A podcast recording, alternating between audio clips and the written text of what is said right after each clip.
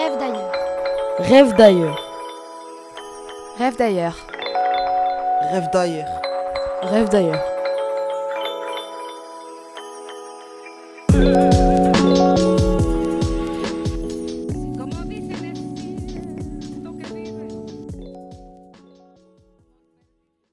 Bonjour, je m'appelle Mohamed Nasser Omar. J'habite dans un village nommé Tifoulfout, à environ 10 km au nord-est du centre de Ouarzazate. J'avais une petite ferme familiale qui me servait à nourrir ma femme, mes cinq enfants ainsi que mes deux parents.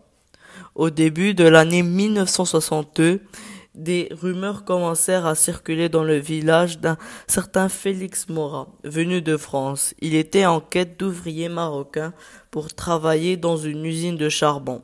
L'offre était intéressante, un logement, les papiers, et surtout un salaire bien plus élevé que ce que je gagnais d'habitude. La décision était prise. Je devais être recruté pour le futur de mes enfants, qui vivaient dans des circonstances plutôt médiocres. Les procédures n'étaient pas aussi compliquées que ce que je l'imaginais. Les conditions étaient simples. Des hommes forts, et de bonne santé pour travailler. Démarra mon voyage en bus. Durant cette traversée, je pus découvrir plusieurs choses pour la première fois. Le port de Tanger, être au bord d'un bateau, l'arrivée en Espagne et enfin le fameux pays, la France. Dès mon arrivée, je sentais une différence dans l'air, nouvelle langue, nouveau visage et un endroit spécial, différent de mon, de mon petit village. On nous installa dans des maisons euh, spécialement conçues pour les immigrés et qu'on nommait les maisons rouges. La division des chambres était deux personnes par chambre, avec une cuisine et des toilettes communes. La routine était simple mais épuisante au fil des années. Le réveil à 5 heures du matin, un travail acharné à l'usine, debout et sans arrêt. Les petits moments de détente étaient rares et magiques. Une rencontre entre Marocains avec un verre de thé à la menthe à la main. Une nostalgie intense qui dure peu mais qui faisait mal.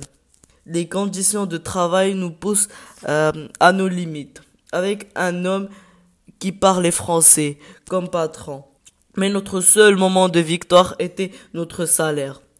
L'instant où on envoyait une part de cet argent à nos femmes et imaginez là le soulagement et le sourire sur, sur leurs lèvres. Au fil des années, le travail à l'usine ne suffisait plus.